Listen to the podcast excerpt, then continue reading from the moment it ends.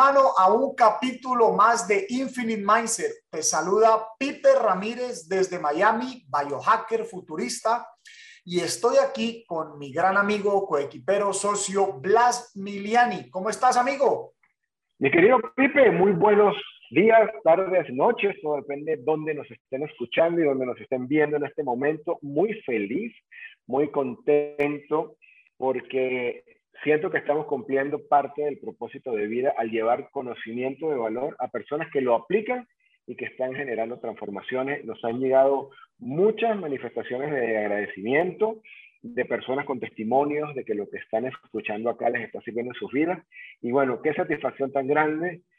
Y hoy tenemos un tema, Pipe, que yo creo que estamos con el mejor en el, en el área, en todo el habla hispana, y es nada más y nada menos que hoy nos toca hablar de biohacking con bajo presupuesto o cuando no tengo presupuesto para comenzar con el biohacking, porque hay un paradigma y con esto te doy la entrada, Pipe, y es que necesito mucho dinero o necesito una cantidad importante de dinero para comenzar a cuidarme, para comenzar a aplicar lo que es el biohacking y eso es un paradigma que hoy vamos a romper. Así que te invito a que te suscribas al canal, le das a la campanita y si estás en las otras plataformas, déjanos tu comentario para que el algoritmo nos ayude a llegarle a cada vez más personas con esta información de altísimo valor. Mi querido Pipe, ¿cómo es?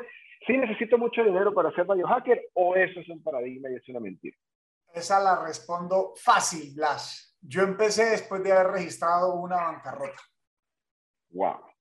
Así es que la verdad es un estilo de vida que simplemente necesitas estar comprometido y dispuesto a cambiar hábitos definitivamente y que con el conocimiento vas a lograr muchas cosas en ti. Es cierto que voy a empujar cada vez más duro hacia el tema de mediciones a través de dispositivos, exámenes y cosas que si bien es cierto cuestan dinero, también me atrevo a decir que cuesta mucho menos de lo que la gente aspira, que siempre aspira el teléfono, el último teléfono, el mejor carro y cosas que sí, bacano tenerlas, pero tal vez también el llamado para ese siguiente capítulo sería ¿qué va primero? Ok. O tu compromiso con tu salud, con tu estilo de vida, con tus buenos hábitos. Pero hoy clavémonos en esa parte de biohacking sin presupuesto. Y pues vuelvo y lo repito, inicié en el biohacking después de una bancarrota. O sea, algo sucedió en esos momentos que sí me hizo replantear y dije, quiero encontrar una nueva forma de mentalidad, una, hacer un cambio radical en lo que está sucediendo en mi vida, porque para afrontar este tema de una bancarrota, eh, definitivamente necesitaba hacer ese, e, ese cambio, pero radical. Entonces, muchas veces me encuentro con esto. Cuando explico lo que es el biohacking a personas, me dicen, ah, pero entonces yo soy ya biohacker porque alimentación, yo hago yoga, yo hago estiramiento, yo hago ejercicio, yo duermo bien, o sea, seguramente si andas ya en esta onda del bienestar, pues yo lo que diría es que el biohacking abarca lo que puede abarcar, eh, eh, eh, los yogis te van a empujar a meditación y yoga, pero si te vas al gimnasio te van a empujar a hacer ejercicio y si te vas a comunidades donde se alimentan bien, entonces yo digo, el biohacking pretende ir básicamente a todas las áreas de la vida y todas las prácticas que sean favorables hacia tu salud, hacia tu bienestar. Mira qué interesante, todas las prácticas que ayuden, que contribuyan con mi salud y con mi bienestar. Viene una pregunta que estoy seguro que más de una persona se estará haciendo. Qué bueno que puedo empezar a ser biohacker sin dinero, pero la pregunta es, ¿cómo empiezo? ¿Cuál es el primer paso? ¿Por dónde comienzo, Pipe? Vale.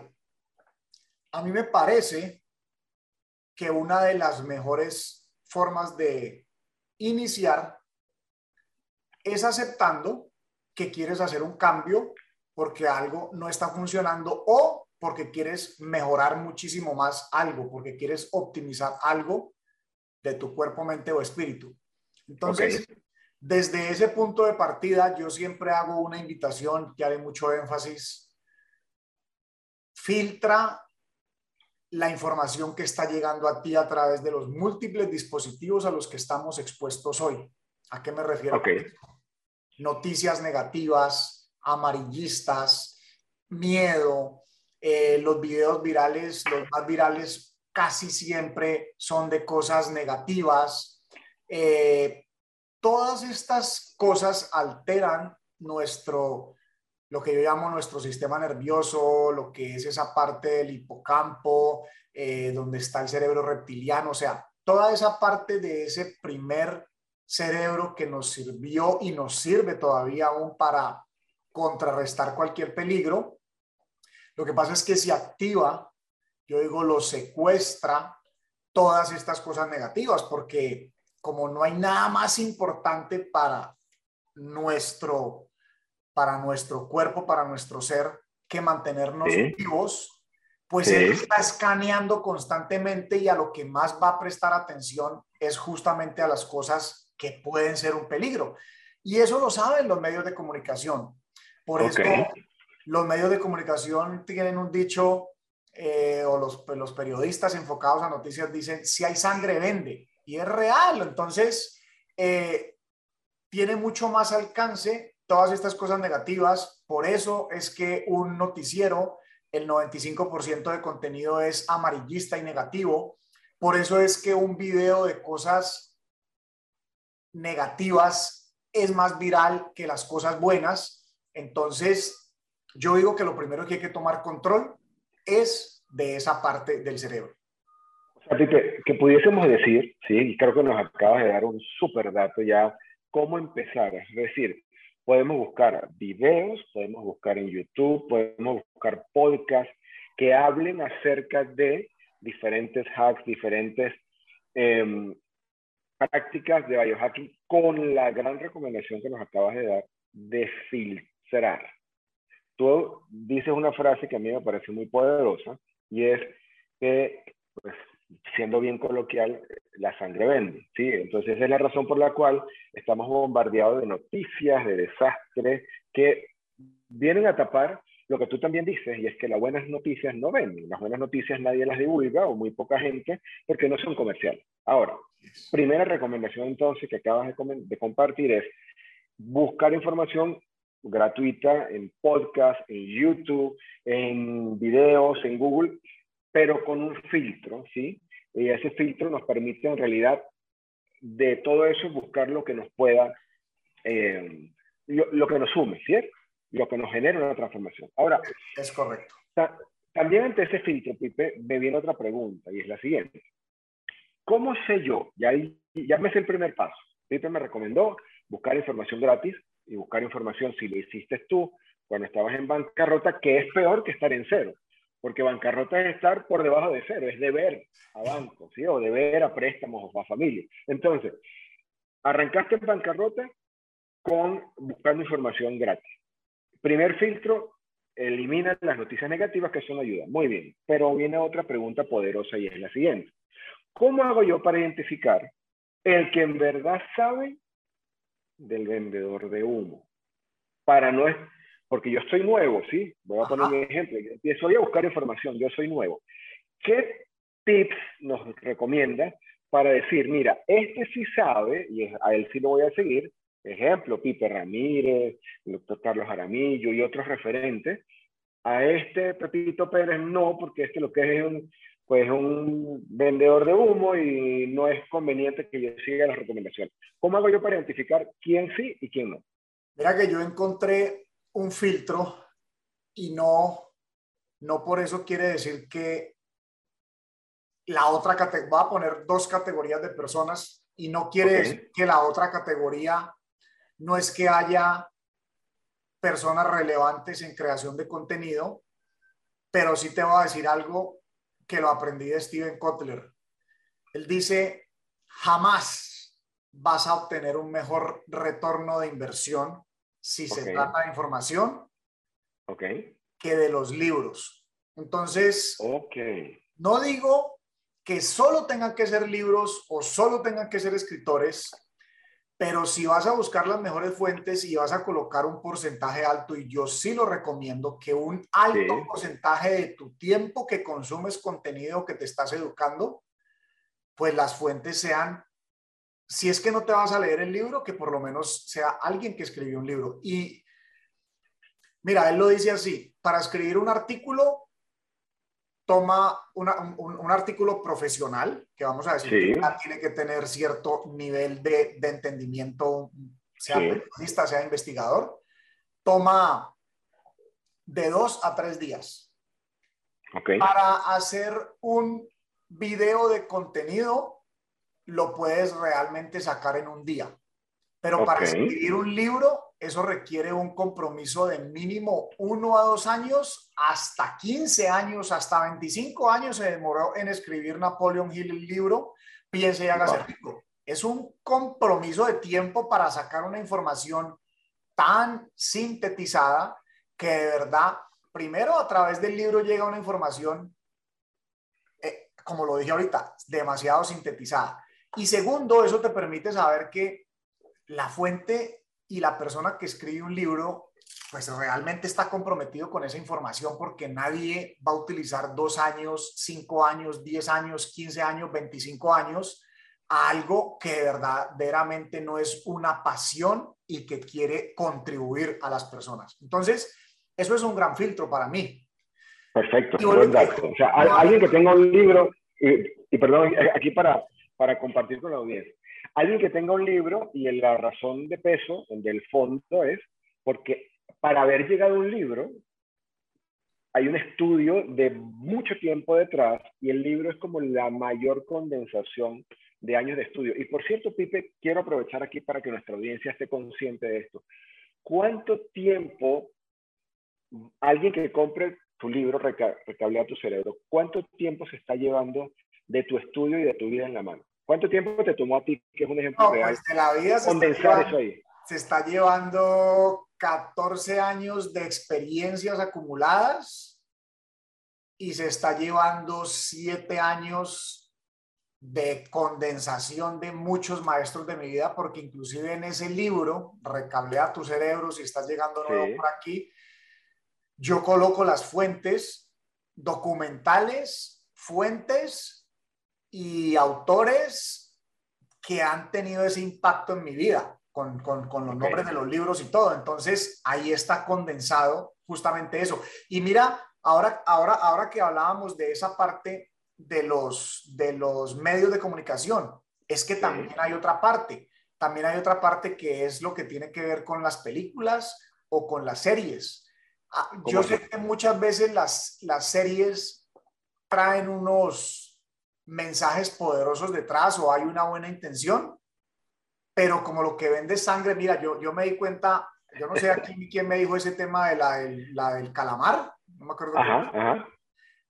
Yo no pude ver más del primer capítulo porque esto no tiene sentido para mí. Yo no la vi tampoco. Hay un muy buen mensaje detrás de, de, querer hablar de todo ese tema de las ventas de órganos y todas esas cosas que es también un mercado negro, mafia, como lo queramos llamar.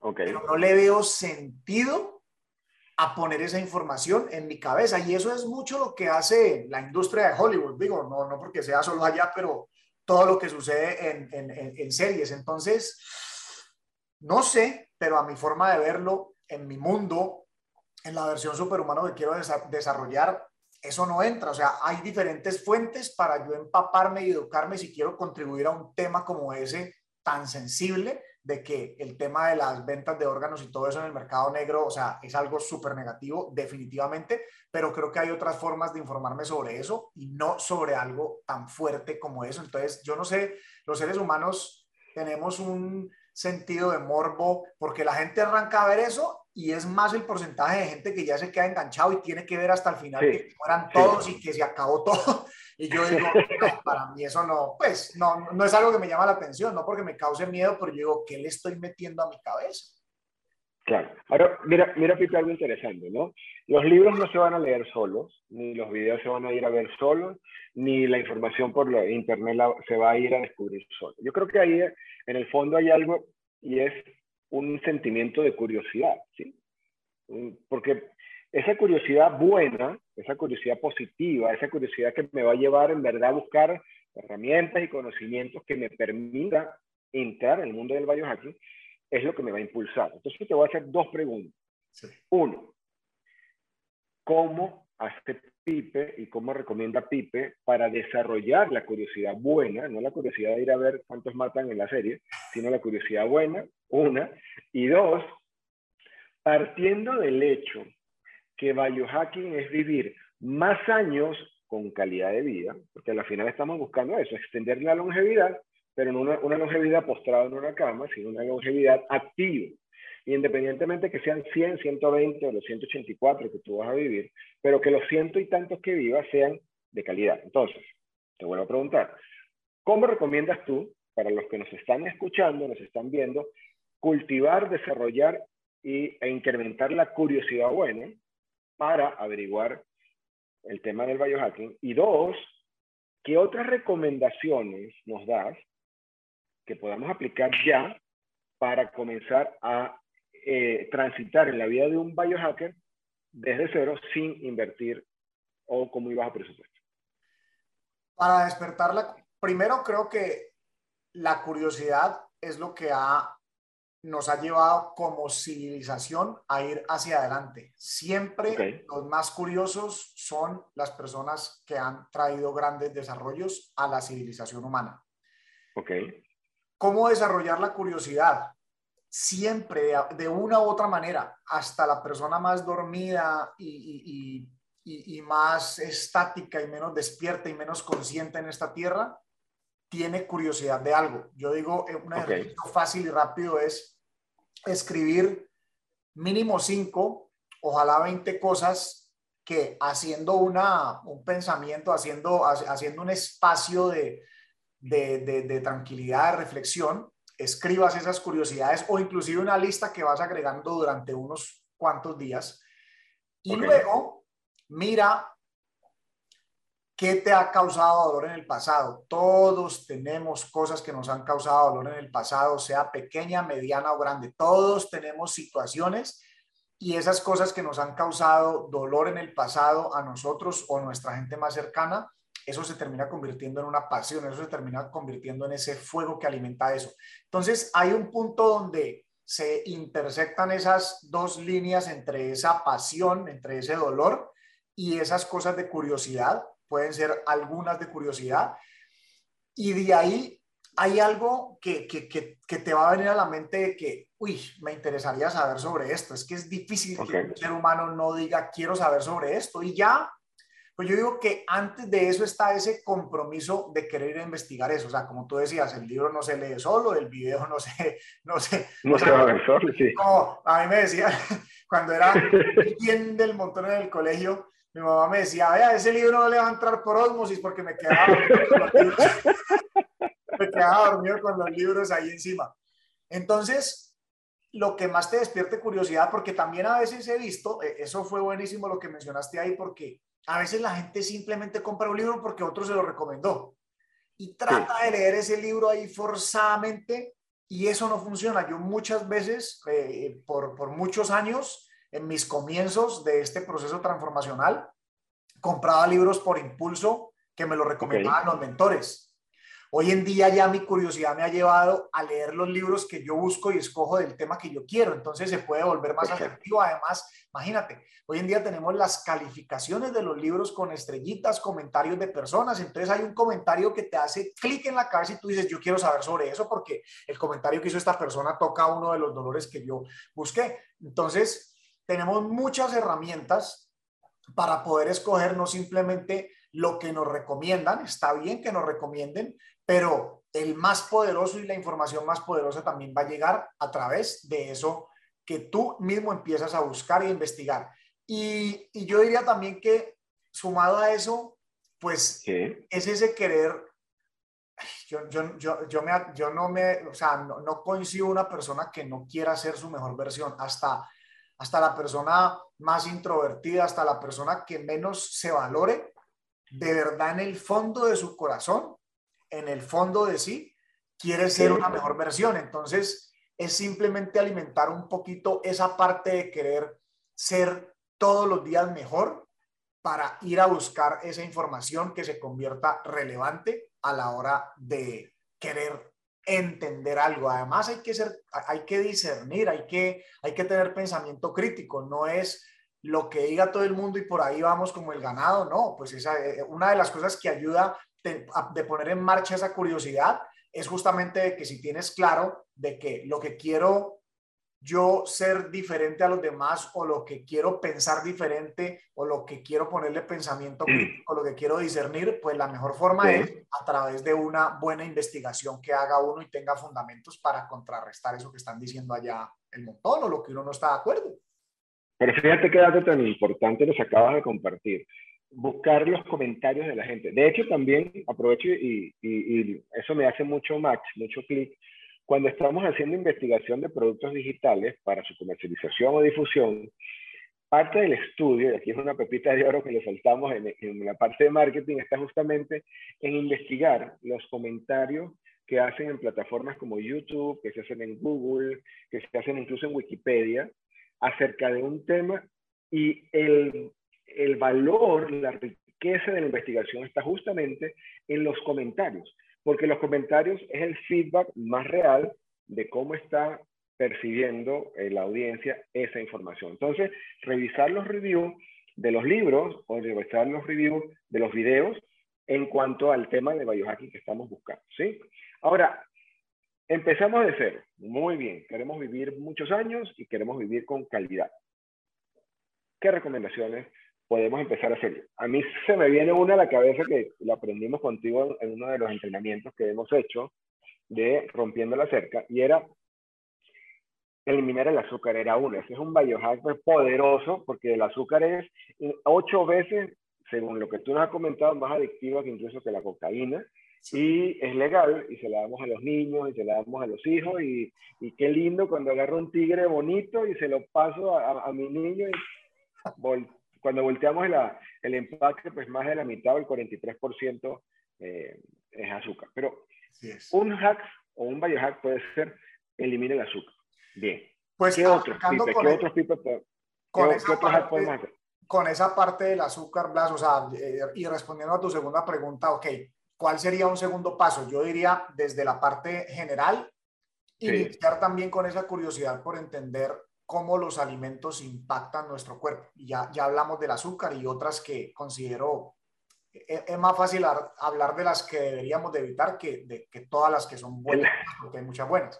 Pero si nosotros empezamos a ver la, los alimentos como información y no como una vaina ahí, pues, de que tiene que ser, o sea, es cuando nos enfocamos simplemente en el aspecto social y en lo que nos deleita, pues eso está sucediendo igual que las drogas, o sea, los alimentos más procesados, los alimentos con más cantidad de azúcar, los alimentos con más cantidad de productos dañinos, pues producen la misma sensación que produce las drogas, o sea, es pura dopamina. Entonces, una de las formas de empezar a hacernos conscientes en este tema de la alimentación es, oye, mira los alimentos como información. Al final, tus células, tus mitocondrias, ellas no tienen ni puta idea ni les, importa si es un pastel de chocolate o es una ensalada verde. Ellos van a poder convertir lo que puedan de ahí en energía. Entonces, el problema es que del pastel de chocolate, pues va a poder convertir muy poquita energía porque la mayoría es mugrero pero de la ensalada verde va a poder convertir en muy buena energía. Ahora, no quiere decir que nunca te puedas comer el pastel de chocolate, pero el problema es las cantidades que se están utilizando, eh, la cantidad de azúcar que estamos ingresando a nuestro cuerpo y la frecuencia con lo que lo estás haciendo. O sea, yo, yo digo, se puede comer muy rico con conciencia y te puedes dar permisos un fin de semana que sales con la familia y puedes pedir el mismo postre que pide todo el mundo porque incluso al salir a la calle y darse ese permiso porque el mayor porcentaje de tu alimentación ha sido buena, pues ni siquiera tiene sentido ir a buscar, no, que el postre dietético que sabe maluco, que al final termina teniendo productos ultraprocesados que pueden ser hasta más dañinos que la propia azúcar en ese momento. Entonces, el tema también es frecuencia y cantidad. Entonces, okay, okay. entrando ya en, en, en, cosas puntuales, pues el azúcar definitivamente es una de las más dañinas. Nuestro cuerpo está preparado para procesar entre 4 y 6 gramos de azúcar diaria y una Coca-Cola tiene 35 gramos, un jugo de naranja de los de los niños tiene 50 gramos. Eh, o sea, es una, es una barbarie, o sea, es, es una barbarie y esto de, de, de mí sí es una guerra declarada hacia las mafias del azúcar porque no tiene sentido. O sea, pues vivimos en una sociedad muy hipócrita donde se persigue eh, el que tiene, el que hace tráfico de cocaína y no estoy diciendo con eso que la cocaína está bien, pero es que es ocho veces más adictiva que la cocaína. Eh, activa las mismas partes del cerebro que activa la cocaína, eh, produce la misma sensación de dopamina, así como el drogadicto quiere ir a meterse unos pases de cocaína, pues el azúcar te va llevando en ese proceso de que quieres ir a comer azúcar y está comprobado que esa es la causa inicial de los cuatro grandes asesinos, problemas relacionados con diabetes, que está disparado, problemas relacionados con el corazón, problemas relacionados con el Alzheimer y problemas relacionados eh, con el cáncer. Las cuatro, por más de que los especialistas digan que esto tiene que ver con esto, pues no, todo arranca desde ese mal funcionamiento a nivel celular por el exceso de azúcar. ¿Qué otra cosa? Los aceites vegetales definitivamente hacen un gran daño, además porque los aceites vegetales se utilizan para fritar. Entonces, cuando eh, los aceites vegetales fueron un invento de la era industrial, eh, a una semilla de canola y a estas, porque la gente dice, ay, pero ¿cómo así es vegetal? Sí, pero es que eso fue a punta de máquina industrial que se le logró sacar el aceite y esos aceites no los procesamos bien en nuestro cuerpo, el aceite como tal. Pero además ese aceite se utiliza para fritar cosas. Entonces, cuando se fritan las cosas, sucede un proceso con la parte, por ejemplo, cuando se frita la carne, el colesterol cambia eh, por eso es que es tan diferente una carne a la parrilla que una carne frita, porque la composición del colesterol cambia, entonces no es lo mismo comerse el pedazo de carne o de pollo a la parrilla que el pedazo de carne o de pollo frito, porque entonces eso la, estructura molecular del colesterol cambia y empieza a crear esas paredes en las venas que luego termina siendo una, una, una arteriosclerosis. Entonces le echan la culpa al colesterol, pero realmente es un tema de interpretación y entonces está más atribuido a que estos aceites se diseñaron para fritar cosas. Lo mismo sucede con las papas, pues las papas no tienen colesterol porque es un vegetal, pero entonces también causa eh, unos cambios en esa estructura molecular que terminan siendo dañinos para el cuerpo. Entonces los aceites vegetales también es algo que deberíamos de eliminar. Entonces, ok, pero entonces ¿con qué cocino? ¿Con qué preparo? Pues con el aceite de aguacate o con el aceite de coco y el aceite de oliva debe ser solamente para consumirlo frío, o sea, no para cocinarlo, sino para, para ensaladas. Ese también es, esa parte de los aceites me parece fundamental entenderla. Mira, eh, qué, interesante todos esos tips que nos has dado. Interesantísimo. O sea, el azúcar de primero, eliminarlo, irlo haciendo gradualmente, porque también tengo entendido, bueno, a mí me sucedió cuando yo comencé en Rompiendo la Cerca, por cierto, en ese entrenamiento, que de verdad cumple lo que dice, porque tú rompes la cerca de muchos paradigmas. Ahí rompiendo la cerca, cuando yo eliminé el azúcar de golpe, este, pues a mí me dio esa como sensación de, ¿cómo se llama? De, de, abstinencia, de que de, de, golpe, ¿te, acuerdas que adicto, literal, el adicto rompiendo el hábito? Me cambió el humor, que hasta tú mismo me dijiste, hey, pero no te me vuelvas loco, hazlo gradualmente y de esa manera me ha ido funcionando mucho mejor.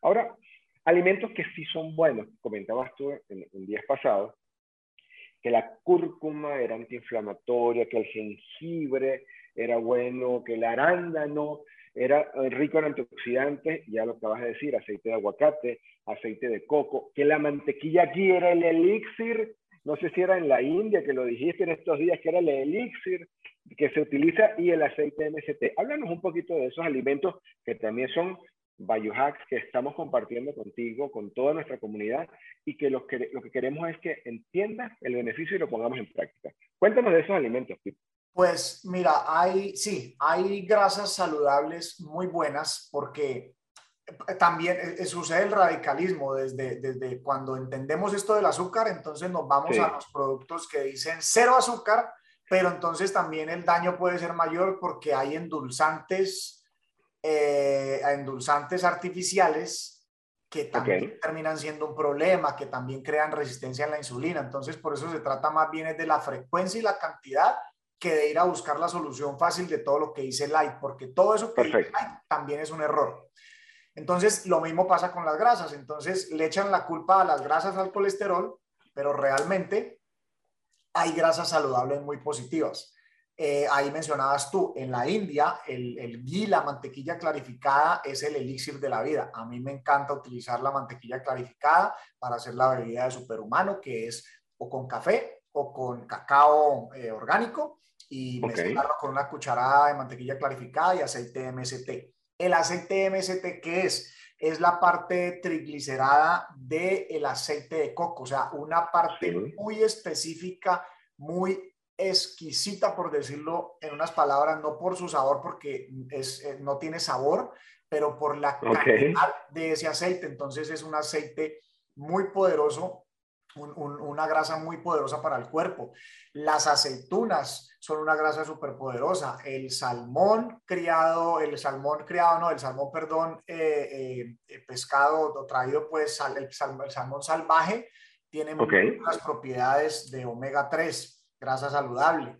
Eh, el aguacate, el aguacate es una cosa de locos. Yo consumo mucho aguacate porque es una grasa súper saludable.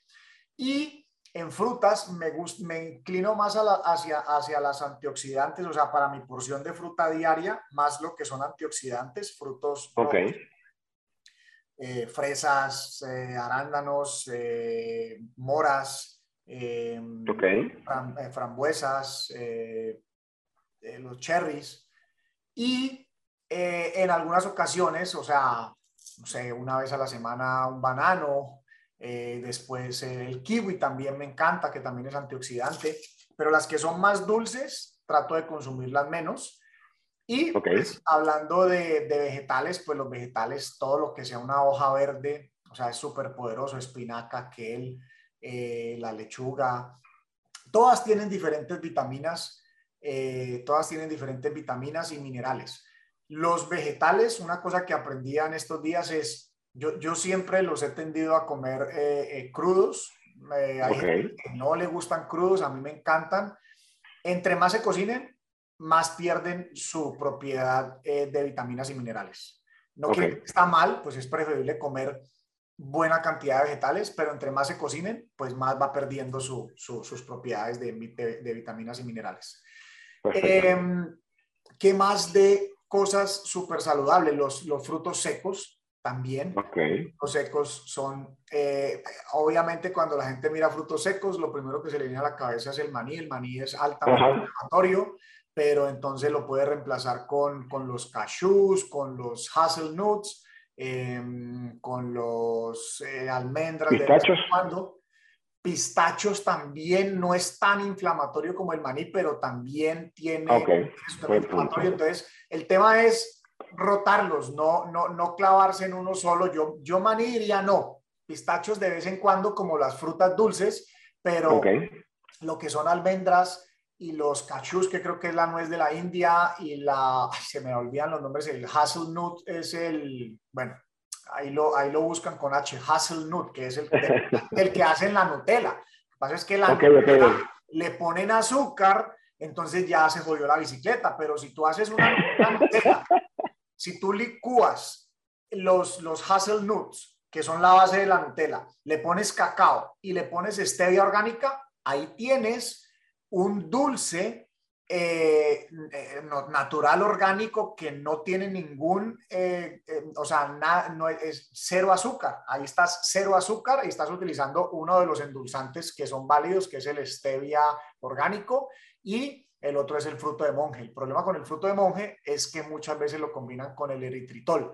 Muchos de estos endulzantes artificiales están ahí todavía en tela de juicio. Hay unos doctores que dicen que sí son eh, negativos, otros dicen eso todavía no está comprobado, eh, otros dicen no, eso tiene que ver es en, el, en, en, la cantidad que se utilice diaria, entonces tendrías que tomar, comer, tomarte una, o utilizar una tonelada de eso pues para que te haga eh, un efecto negativo. Entonces, pues por lo menos la stevia y el fruto de monje, 100% fruto de monje, sí están avalados por básicamente todos, aunque al final la idea es ir buscando dejar ese tema de tener que estar comiendo todo el tiempo dulce, porque en algún momento eso también te va a llevar a caer más fácil en el tema dulce. O sea, es mejor nada, pero cuando quieres darte un permiso o hacer algo dulce, saludable en casa, pues ahí está. Y cuando sales, pues dijimos que el permiso también es válido. Perfecto. Ahora sí, si vamos resumiendo hasta ahorita, ya que estamos entrando en la, en la parte final de este espectacular podcast, podemos decir que cultivar la curiosidad es lo que te va a permitir indagar, averiguar, si no tienes presupuesto, si, no, si en este momento dices que esa es una limitante, el no tener eh, presupuesto suficiente para hacer un biohacker, podemos comenzar buscando información en las redes, en el podcast, y, pero los tips importantes de hoy un autor que tenga un libro, preferiblemente buscarlo de un libro, porque el libro es el compendio de años de trabajo y experiencia. Y si lo voy a buscar un video en YouTube o en cualquiera de las redes sociales, buscar autores que hayan escrito libros, que eso de cierta manera lo, los pone en un sitio diferente. Hablamos de muchas recomendaciones alimenticias, y ya lo dijimos pues, con, pues, detalle, y me gustaría preguntarte de dos ya para finalizar el podcast, de dos hacks importantes también que lo has comentado mucho en tu historia y eh, a lo largo de todas tus intervenciones y es nada más y nada menos que meditar y dormir ocho horas. ¿Por qué meditar y por qué dormir ocho horas son tan importantes para mantener una longevidad con calidad? La meditación es clave, esto lo explican muchos maestros, a mí me encanta cómo lo explica Joe Dispensa porque es con mediciones, eh, estamos en una época donde ya hay mucha data acumulada por neurocientíficos y personas dedicadas a todo lo que es el tema del cerebro.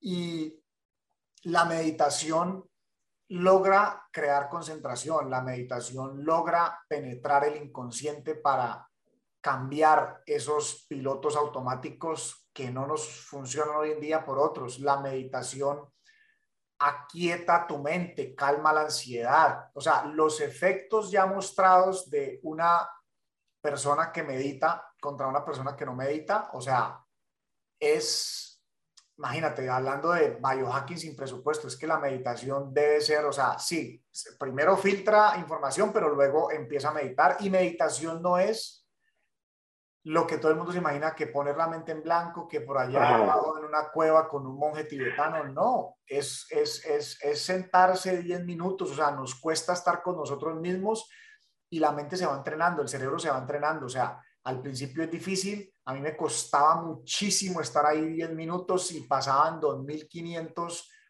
pensamientos en esos 10 minutos, pero de darle, darle, darle, darle, darle, eh, no solo empiezas a ver los resultados en tu vida de cómo está sucediendo todo, eh, eh, calma el sistema nervioso, o sea, tiene demasiados efectos positivos. Entonces, pues nos podríamos quedar hablando de la meditación, o sea, ¿por qué hacerlo? Un, capítulo completo. 10 minutos, o sea, yo hago hoy en día entre 25 y 30 minutos de meditación, pero puedes empezar con 10. El tema es la constancia.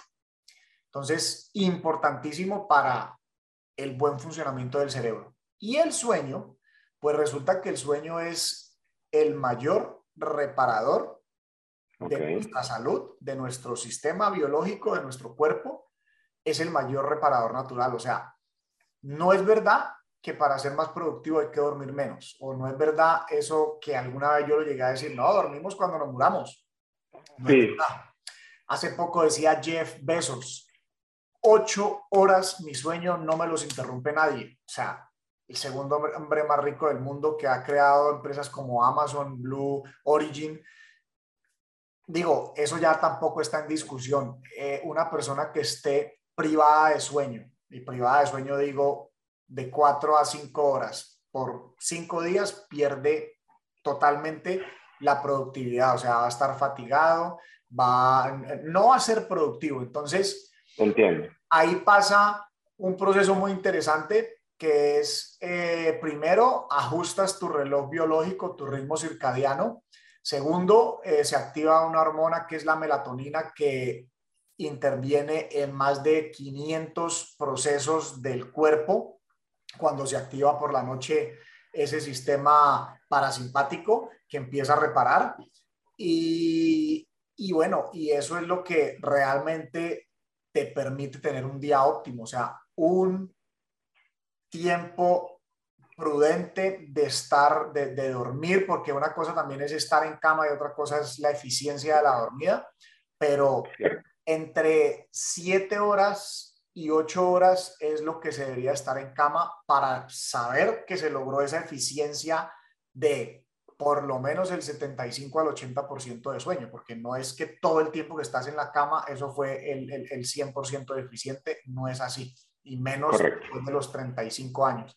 Pero esa es la importancia de proteger el sueño. Bueno, Pipe, yo creo que con todo lo que acabamos de compartir hoy, este es un podcast de los que llamamos un podcast de oro. Este podcast es como para grabarlo, guardarlo, volverlo a ver y sobre todo compartirlo, porque tú te imaginas que tú le puedas dar un regalo a alguien que tú quieras mucho, un familiar, un amigo, tu pareja, de decirle, mira, escucha este podcast y aprende los tips sin presupuesto, sin gastar dinero, para que podamos vivir más años y con mejor calidad. Así que te invito a que compartas este podcast, suscríbete al canal, dale la campanita y si estás en cualquiera de las otras plataformas, Spotify, Apple, Apple Podcasts o Google Podcasts, por favor, comenta, comenta para que el algoritmo ayude a llevar esta información de manera gratuita y con mucho impacto a cada vez más y más personas. Así que mi querido Pipe, llegamos al final de este tremendo podcast que hay que escucharlo varias veces. Mi querido Blas, así es, pues un saludo a todas las personas que nos están viendo, escuchando, en donde quiera que se encuentren, a la hora que se encuentren, que nos sigan ayudando a difundir este mensaje. Y pues recuerden que en este canal siempre vamos de extraordinarios a superhumanos. Nos vemos, mi querido Blas. Chao, saludos.